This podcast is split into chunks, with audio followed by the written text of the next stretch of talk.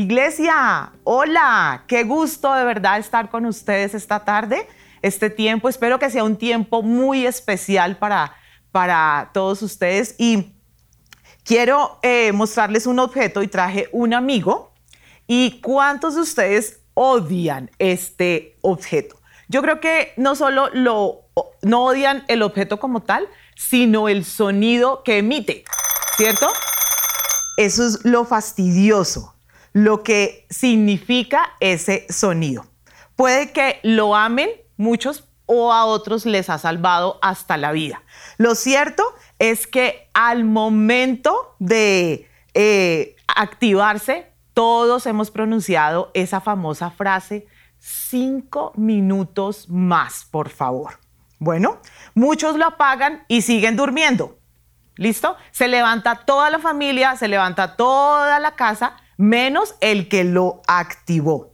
Creo que es un buen regalo, creo que es un mal necesario, algunos dirían eso, otros dirían que es un invento maquiavélico, fastidioso. Bueno, pero eh, sin duda alguna, de verdad que útil.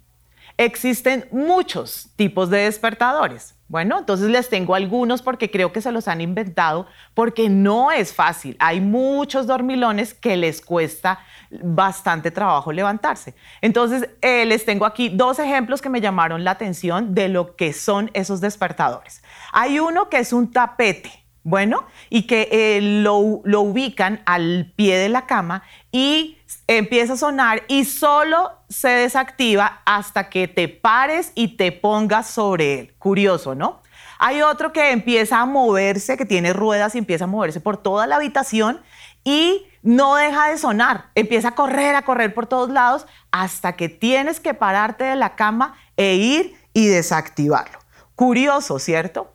Pero también existen otro tipo de estimulantes de que mm, para ayudarnos a mantenernos despiertos. Y hay uno que todos amamos, eh, sobre todo aquí en nuestra nación, y es el café pero no, solo, no, no tanto el café, sino lo que contiene y es esa cafeína. Bueno, cuando llega a nuestro cerebro, la cafeína bloquea los receptores de una sustancia que se llama adenosina.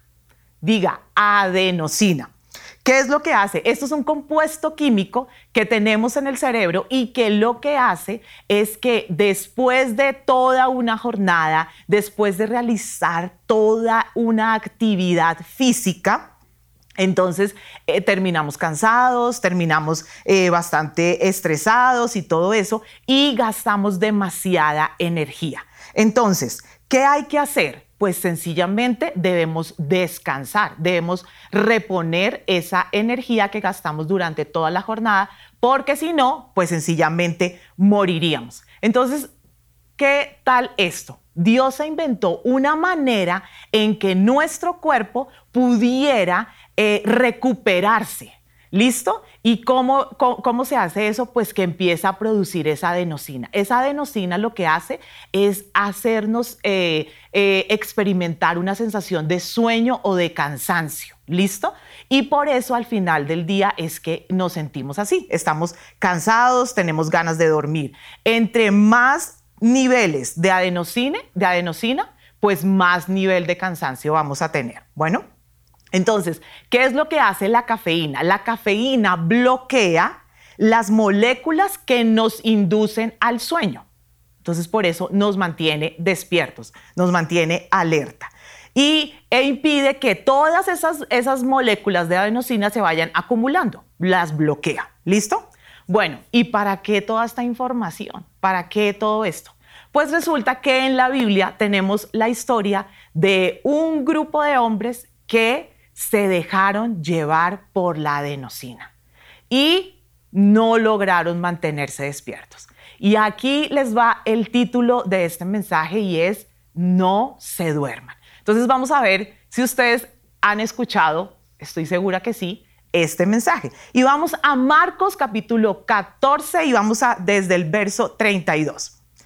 Jesús y sus discípulos fueron a un lugar llamado Getsemaní y él les dijo, quédense aquí mientras yo voy a orar. Jesús invitó a Pedro, a Santiago y a Juan para que los lo acompañaran. Empezó a sentirse muy, pero muy triste y les dijo a los tres, estoy muy triste y siento que me voy a morir. Quédense aquí y no se duerman. Jesús se alejó un poco de ellos, se arrodilló y oró a Dios. Padre, papá, si fuera posible, no me dejes sufrir. Para ti todo es posible. ¿Cómo deseo que me libres de este sufrimiento? Pero no suceda lo que yo quiero, sino lo que quieras tú. Jesús regresó a donde estaban los tres discípulos y los encontró durmiendo. Entonces le dijo a Pedro, Simón, ¿te has quedado dormido? ¿No pudiste quedarte despierto ni una hora? No se duerman. Oren para que puedan resistir la prueba que se acerca. Ustedes quieren hacer lo bueno, pero no pueden hacerlo con sus propias fuerzas. Jesús se apartó otra vez y repitió la misma oración. Cuando regresó a donde estaban los tres discípulos, otra vez los encontró dormidos, pues estaban muy cansados. Jesús los despertó, pero ellos no sabían qué decir. Luego fue a orar por tercera vez y cuando volvió les dijo, ¿siguen descansando y durmiendo? Levántense, ya vienen los hombres malvados para arrestarme a mí, el Hijo del Hombre. Entonces contextualicemos.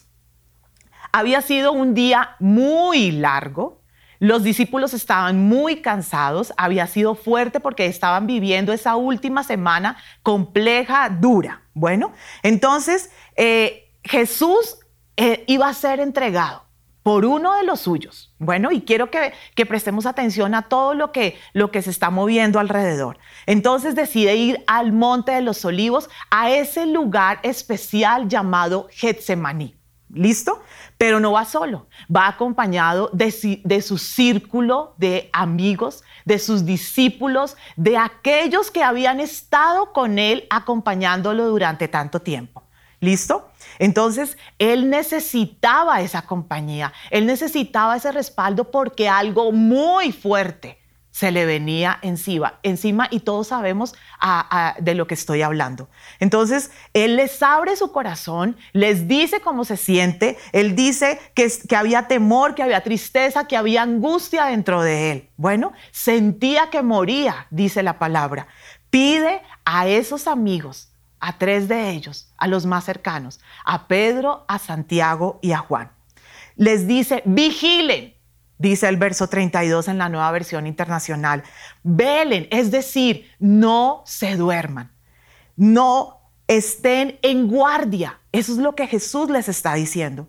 Pero lamentablemente pudo más el cansancio, pudo más el sueño en ellos que no lograron atender el llamado que el maestro les estaba haciendo, les estaba pidiendo. Y cuando más lo necesitaba, creo que ellos necesitaban una taza gigante de café en ese momento. Anhelaban tener un termo de café que los pudiera levantar. El verso, el verso 40 dice, los encontró dormidos porque no podían mantener los ojos abiertos y no sabían qué decir. Yo creo que ese momento fue vergonzoso muy vergonzoso para los, para los discípulos. Ellos, o sea, yo creo que todos hemos pasado por eso, pero ese cansancio, esa somnolencia que no te permite, o sea, no puedes eh, mantener los ojos abiertos, que inclusive te cabeceas. Creo que todos alguna vez hemos pasado por una situación de esas. Estaban cansados y como consecuencia de ese cansancio deseaban dormir. Era lo que sus, sus cuerpos estaban pidiéndole a ellos pero además que ya era tarde, no era mediodía. La Biblia no dice específicamente qué hora era, pero sabemos que ya era al final del día. Los niveles de adenosina estaban al tope, muy, muy altos. Y probablemente ese cansancio fue mayor a ese llamado que Jesús estaba haciéndole a ellos. Bueno, entonces el estrés, el cansancio, la sobrecarga, la situación difícil que enfrentamos, los temores, todas esas cosas, esas preocupaciones producen un cansancio excesivo en nosotros. ¿Se imaginan qué hubiera pasado si Jesús no, hubiera no se hubiera tomado ese tiempo para entregarle ese dolor, esa angustia a su Padre? ¿Qué hubiera pasado? Eh, él decidió eh, pedir ayuda y esperaba que la respuesta de sus discípulos fuera distinta. Esos momentos de oración que Jesús tuvo con el Padre fue allí donde entregó esa agonía que estaba, estaba sintiendo, la tristeza, el temor, la aflicción tan dura. Dice una versión, mi alma está abrumada de una tristeza de muerte, algo supremamente duro. Sin embargo, Jesús mantuvo la calma. Jesús no cometió un error, Jesús no se echó para atrás. Jesús, la, oración hizo que Jesús pudiera reconfortarse, que pudiera eh, prepararlo para lo que se le venía encima. A él no lo tomaron por sorpresa. Él estaba preparando. La oración no solo te reconforta, la oración no solo te levanta, la oración te prepara para lo que el enemigo quiere venir a hacerte, para lo que viene más adelante en tu vida. Cuando Jesús escucha la comitiva, que venía a apresarlo en cabeza del querido Judas, le dice a sus discípulos, levántense, vamos, levántense. Eh, y, vamos a qué? Me llama la atención eso. Dice, hacerle frente a lo que se nos viene. A eso, no dice literal eso, pero Jesús pudo haber dicho, vámonos, huyamos, vámonos de aquí, corramos pilas porque nos van a, a matar. Pero Él no hace eso, porque había tenido el tiempo con el Padre porque él ya había entregado el temor, la angustia, la aflicción y todo lo demás. Él ya estaba preparado para lo que se le venía. Él, en cambio, él dice, aprovechó ese tiempo de oración y fue y actuó con lo que Dios quería. Él sabía cómo hacerle frente a su enemigo. Cuando nos encontramos en ese estado de pesadez, eh, de cansancio, de somnolencia espiritual, todo eso hace parte de la estrategia del diablo y somos más vulnerables a ser atacados. Estamos viviendo tiempos duros, fuertes, muy fuertes, y nuestro enemigo sí quiere tomarnos por sorpresa. Eh, y eso fue lo que le pasó al pobre Pedro. Cuando llegó, yo, yo me imagino, y por eso reaccionó como lo hizo, porque el tipo estaba entre medio dormido, cansado, todo lo que había tenido que pasar, y de pronto llega Judas con toda una cantidad de gente, y Pedro reacciona de esa manera. Fíjense la diferencia entre Jesús orando y Pedro que se quedó dormido. Bueno, entonces que no nos pase a nosotros, que no nos encuentre Jesús dormidos y que después lo abandonemos o aún peor, que le neguemos. Eso sería triste. Eh, pero me encanta también ver la misericordia y el amor de Jesús. Él no fue y los juzgó, él no fue y les dio palo. Eh, yo creo que les hubiera dado palo, pero les dije, a ver, ¿qué hubo? Para, arriba, por favor. Él tuvo misericordia porque sabía que ellos eran carne. Él, él no los juzgó, tampoco les pidió algo muy, muy difícil.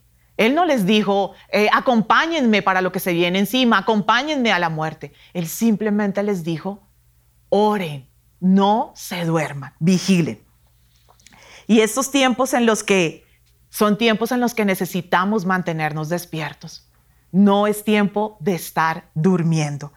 Porque mientras nosotros dormimos, nuestros enemigos sí que están bien despiertos. En Getsemaní, Judas no estaba dormido, él ya estaba preparando todo para llegar. Mientras Pedro y Juan y Santiago se quedaron dormidos, llega Judas y no llega solo.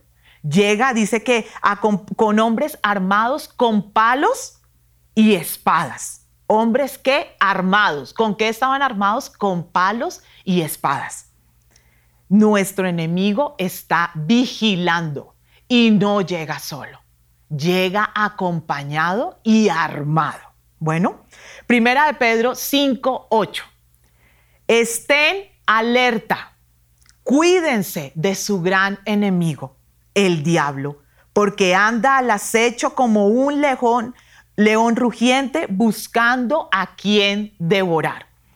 Cuando permanecemos espiritualmente despiertos, cuando nos unimos en oración con el Padre, no hay temor que nos arrincone. Podemos levantarnos, podemos estar, podemos enfrentarnos confiadamente al enemigo, porque sabemos que el Padre está ahí acompañándonos, que nos está respaldando. Estamos seguros de ir a esa batalla porque saldremos victoriosos, no porque lo hagamos nosotros en nuestras propias fuerzas, sino porque Dios está ahí a nuestro lado y sabemos que Él saldrá victorioso. Entonces necesitamos estimulantes para mantenernos despiertos. Debemos combatir esa adenosina espiritual que ha invadido el ambiente en estos días. La lucha no es solo contra ese virus, la lucha empieza dentro de cada uno de nosotros, dentro de nosotros mismos. Y Dios nos ha dado armas que debemos usar y no son precisamente espadas ni palos. Se trata de la oración. Ese es el arma que hoy Dios nos está llamando a que usemos. En varias ocasiones hemos escuchado a nuestro pastor hablar acerca de cómo la oración es columna fundamental para nuestra iglesia. Y no tengo duda de eso. La Biblia nos insta a orar en todo momento. La Biblia dice que si estamos enfermos, que oremos. La Biblia dice que, que, mm, que, oremos para que no caigamos en tentación. La Biblia nos manda a orar hasta por nuestros enemigos. La Biblia dice que debemos estar orando para que el mensaje de salvación pueda llegar a otros. La Biblia dice que oremos por nuestra ciudad, porque del bienestar de nuestra ciudad depende nuestro bienestar. Eh, hay que actuar, hay que despertarse a orar. Y lo hacemos de la siguiente manera. Número uno, vamos a identificar la adenosina espiritual. ¿Saben cuál es? La carne. La carne deberá, debería funcionar al mismo ritmo que nuestro espíritu. Eh, cuando el espíritu quiere actuar y moverse hacia lo que Dios nos pide, la carne, en cambio, no está muy segura y la carne hace todo eh, lo contrario. De ahí, por eso, Pablo eh, eh, le dice a los romanos en el capítulo 7, yo sé que en mí, esto es en mi carne, no mora el bien, porque el querer el bien está en mí, pero no el hacerlo. Porque no hago el bien que quiero, sino el mal que no quiero, eso hago. Y aunque Pablo está hablando aquí acerca del pecado, es interesante eh, analizar la fuerza de la carne sobre el espíritu cuando nuestro espíritu no es dirigido por el Espíritu Santo de Dios. Qué interesante eso. Número dos, entendiendo que la luz es una señal de vigilia. Qué difícil es dormirnos con la luz encendida o cuando la habitación está llena de luz. Muy complejo. El Salmo 36 en el verso 9 dice, pues tú eres la fuente de vida, la luz con la que vemos. Y más adelante, el Salmo 43, no fue con sus espadas que conquistaron la tierra, ni sus brazos fuertes les dieron la victoria. Fueron tu mano derecha y tu brazo fuerte y la luz cegadora de tu rostro, que los ayudaron porque los amabas. Y luego el Salmo 89, 15. Felices son los que oyen el alegre llamado a la adoración, porque caminarán a la luz de tu presencia, Señor. Dios mismo es la luz. Su presencia nos mantiene alertas, despiertos. Cuando mantenemos una relación de intimidad con el Espíritu Santo, estamos atentos y preparados para los planes que el enemigo quiere o tiene en contra nuestra. Y número tres, no te cambies la ropa. eh, muy incómodo, demasiado incómodo, dormir con jean, con zapatos. Pues mucho más incómodo es dormir con una armadura. Porque no solo nos protege, sino que nos mantiene firmes contra las estrategias del enemigo. Y en esta guerra que estamos enfrentando, que estamos viviendo hoy en día, no podemos quitarnos la armadura. Bueno, espero que la tengamos puesta, porque de pronto algunos ni siquiera se la han puesto. Y para quitársela, yo creo que primero debimos, debemos haberla puesto. Efesios 6:13. Por lo tanto, pónganse todas las piezas de la armadura de Dios para poder resistir al enemigo en el tiempo del mal. Así, después de la batalla, ojo con esto, todavía seguirán de pie, firmes. Firmes. Necesitamos tener esa armadura puesta para mantenernos firmes. Cuando Nehemías empieza la reconstrucción de la muralla de Jerusalén, y se levantan una cantidad de enemigos a atacarlos, a, impedir que pudieran lograr su objetivo. Nehemías toma medidas para que el pueblo, los que están allí en el trabajo, permanezcan alertas. Y vamos a Nehemías en el capítulo 4, verso 23. Durante ese tiempo, Ninguno de nosotros, ni yo, ni mis parientes, ni mis sirvientes, ni los guardias que estaban conmigo, nos quitamos la ropa. En todo momento portábamos nuestras armas, incluso cuando íbamos por agua. No se quitaban la ropa. Ellos estaban listos, vestidos, porque en cualquier momento iban a ser atacados. Ellos tenían que estar preparados.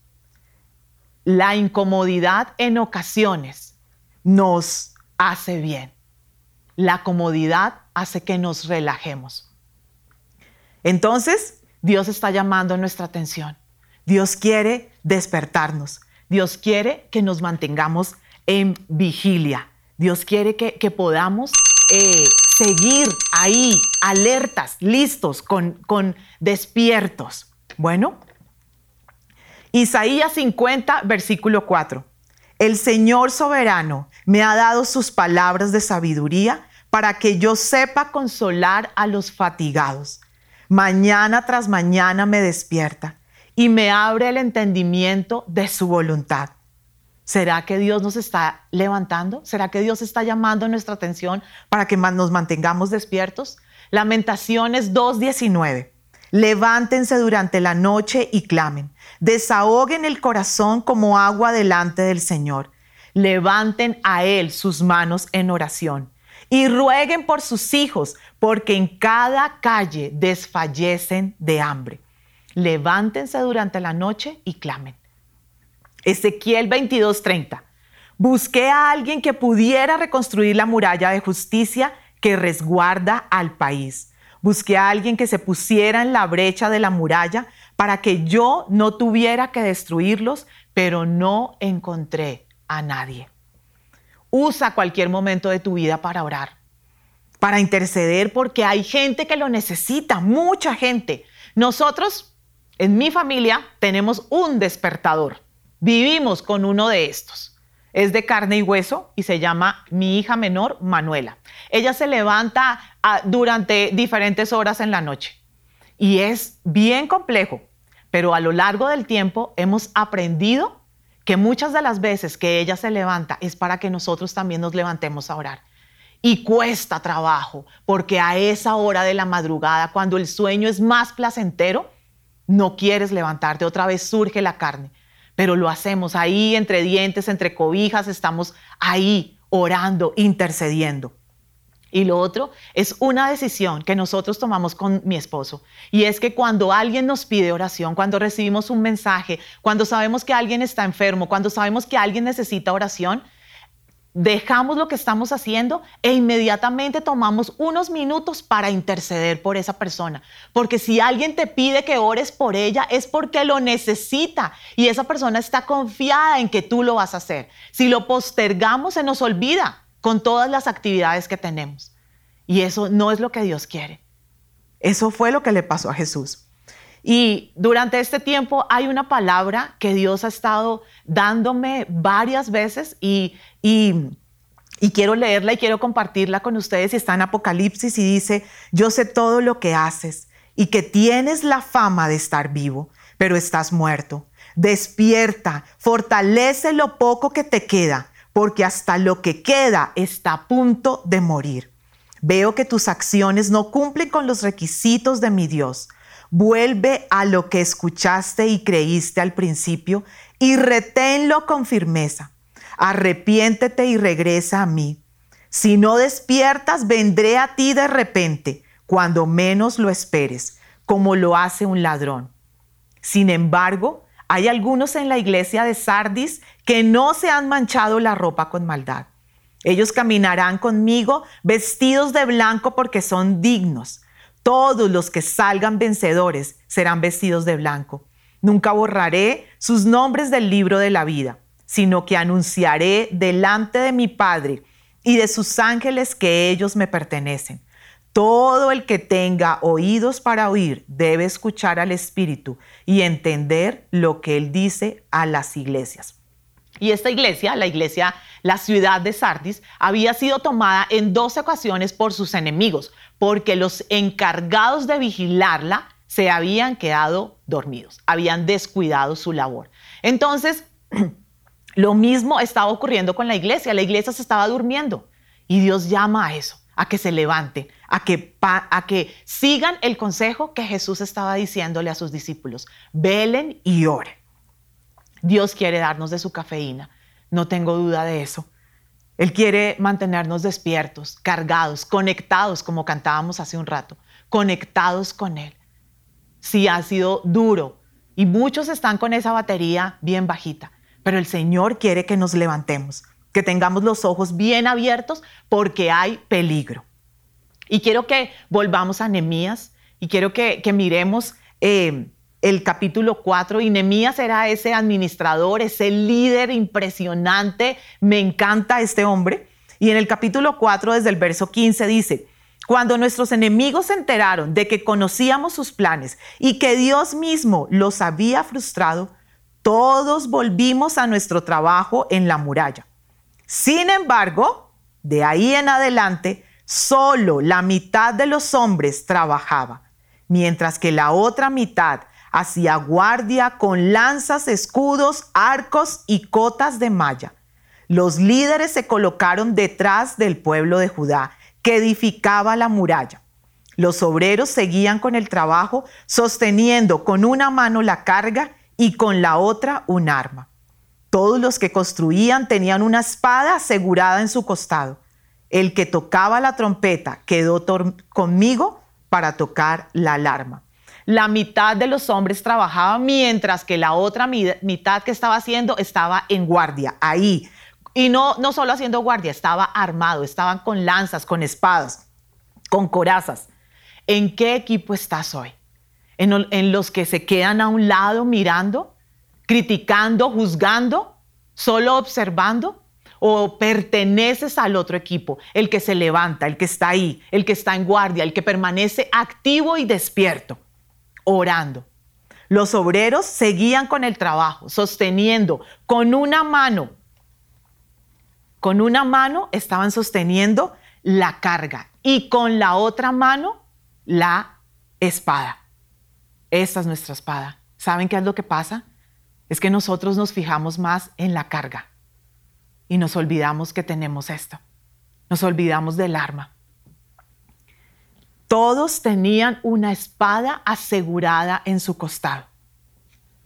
Y por último, dice que si los atacaban, sonaba la alarma, sonaba el despertador. Necesitamos esa alarma, necesitamos ese despertador. Efesios 6, 18, no se olviden de orar y siempre que oren a Dios, dejen que los dirija el Espíritu Santo Manténganse en estado de alerta y no se den por vencidos. En sus oraciones pidan siempre por todos los que forman parte del pueblo de Dios. Me sorprende las veces, las muchas veces que la palabra habla acerca de esa, de la importancia de mantenerse alertas, de mantenerse despiertos. Ahí, pilas en lo que estamos. Y termino con Mateo 18, 19, dice, además les digo que si dos de ustedes en la tierra se ponen de acuerdo sobre cualquier cosa que pidan, les será concedida por mi Padre que está en el cielo.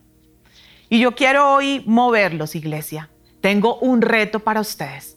Quiero que podamos orar, que podamos poner en práctica esto, que no, no, que no sigamos dormidos. Necesitamos levantarnos. La iglesia necesita moverse. Y lo podemos hacer de muchas maneras, pero yo quiero motivarlos a orar. Yo quiero que empecemos siete días, siete días de oración. Bueno, y vamos a orar en diferentes horas, no importa la hora que usted quiera. Me gusta eso porque eso significa que durante las 24 horas del día estoy segura que va a haber gente clamando y orando. ¿Listo? Y usted va a llenar las redes sociales, no sé, como quiera, muévase como usted quiera, y, y va a poner el numeral, no se duerman va a generar expectativa, va a poner canciones, va a poner palabra, cosas que nos animen a levantarnos, a mantenernos despiertos. ¿Y cómo lo vamos a hacer? Pues vamos a hacer día uno, nos vamos a humillar delante de la presencia de Dios. Eh, vamos a pedir perdón de manera individual y también como nación.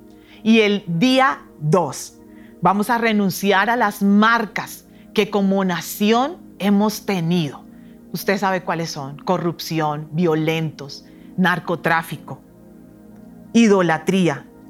El día 3 vamos a invitar a Jesús a nuestra casa, a todo lo que somos y a todo lo que tenemos. Día 4 va a declarar su posición en Cristo. Yo soy santo, yo soy hijo de Dios. Yo soy perdonado, soy soy soy salvo. Día 5 vamos a profetizar sobre nuestra vida, sobre la vida de nuestra familia, sobre nuestra ciudad, sobre nuestra nación. El día 6 hacemos guerra espiritual contra todo lo que se ha levantado, contra el caos, contra esta mortandad tan fuerte que nos está atacando.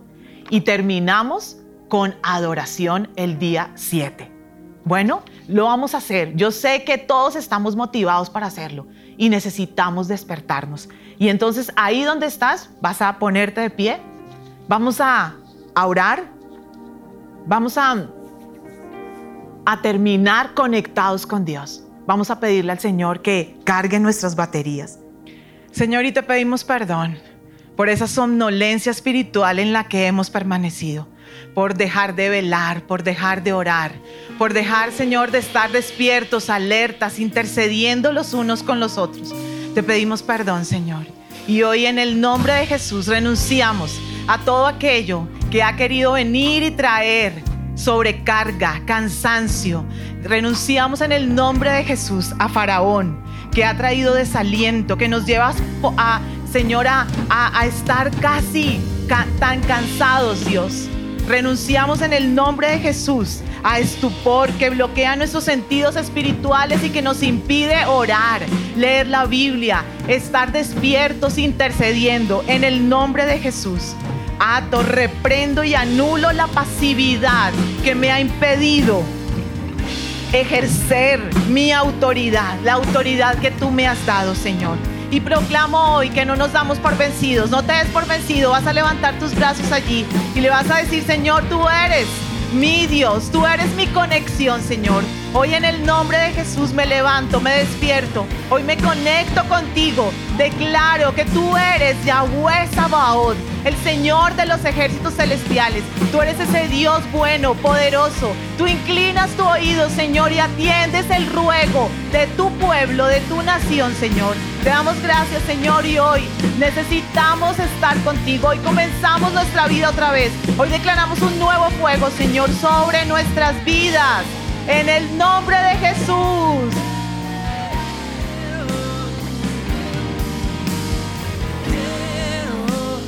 Quiero, conectarme a ti.